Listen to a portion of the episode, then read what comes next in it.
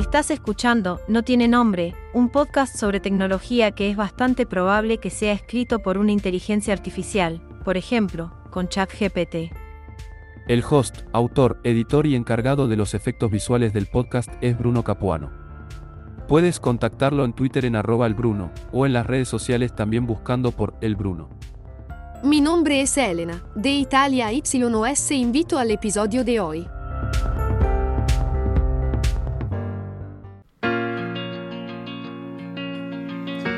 Buenas, buenas, episodio de jueves y hoy vamos a hablar de Gemma, lo último que ha liberado Google, porque mañana voy a hacer un recap de la semana porque han pasado cosas esta semana, como lo de Google con Grok y Midjourney.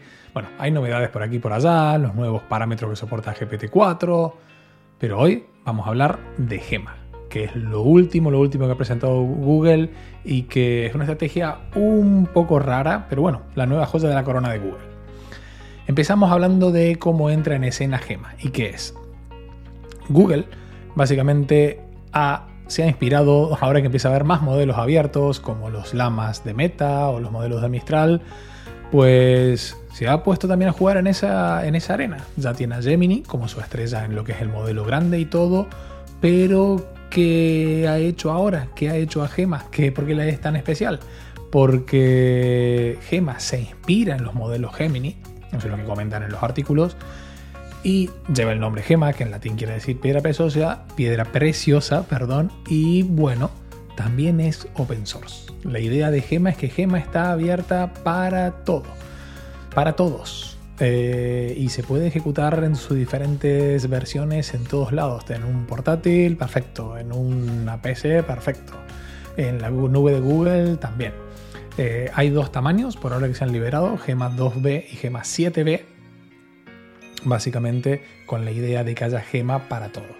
Y también, también esta parte es importante, mm, si te preocupa la seguridad o si quieres ver cómo que están detrás de los weights o cómo quieres entrenar y, hacer fine tuning de, estos modelos, tienes toda la potencia de todo lo que es eh, Google AI Responsible Gen AI para soportar esto. Así que bueno, están con todos. Además, no solamente son los modelos, sino que han sacado también un set de herramientas que permiten entrenar, aprender a utilizar y más con los modelos.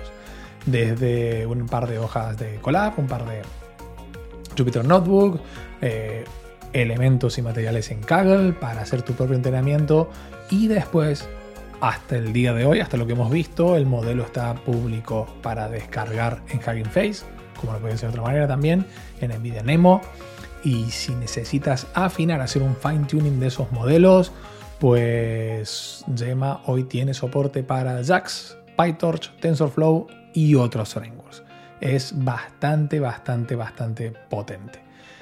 Y hablando de optimización, y esta parte es interesante, no solamente Gema va a poder ejecutarse, va a poder correr en cualquier dispositivo que tengas en tu casa, sino que también está optimizado para sacar el máximo provecho de GPUs de Nvidia, obviamente, y las TPUs de Google Cloud, que son las TensorFlow, Tensor Processing Unit, creo que es TPUs. No sé, alguna vez hablé de esto, pero hoy no me acuerdo mucho.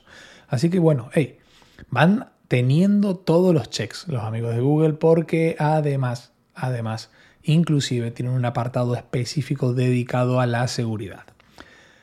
¿Y qué pasa con la seguridad? Google no se anda con tonterías cuando se trata de hacer inteligencias artificiales de manera responsable. Suponte que han filtrado información personal, datos sensibles en los conjuntos de entrenamiento con los que ha hecho el fine tuning.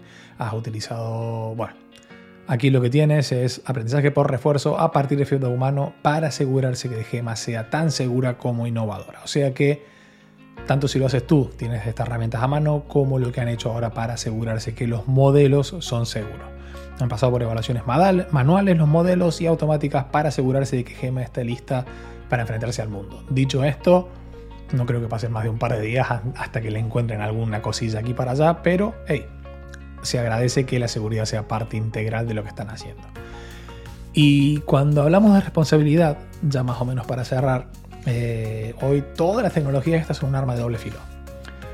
Google está poniendo el listón alto con Gema. No solamente están liberando modelos de moda open source, eh, en una forma medio salvaje, como nos gustó que hizo Meta, Mistral, etc., sino que también liberan herramientas, las herramientas necesarias para, los que, los, para que los desarrolladores puedan crear aplicaciones de inteligencia artificial mucho más seguras.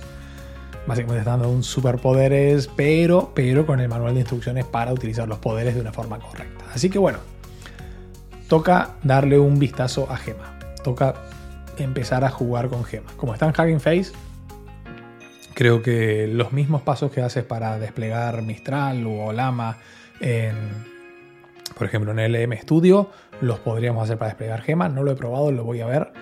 Y bueno, a ver qué pasa con estas tecnologías, a ver qué pasa con estos nuevos modelos que ya se empiezan a poder ejecutar en todos, en todos lados.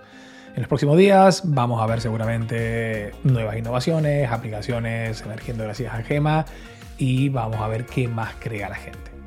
Así que bueno, les dejo los links para que lo puedan ver. Si alguien lo quiere descargar, recomendaría como siempre Hugging Face. Y hasta aquí el episodio de hoy. Más información en el 1.com barra podcast. Se agradecen comentarios, etc. Nos vemos en la próxima. Hasta luego.